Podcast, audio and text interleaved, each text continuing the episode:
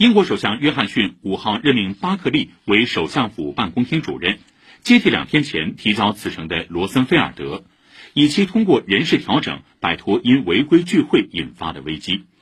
英国大英博物馆打算展开大规模翻修其董事会主席英国前财政大臣奥斯本希望今后十年筹集十亿英镑约合八十六亿元人民币。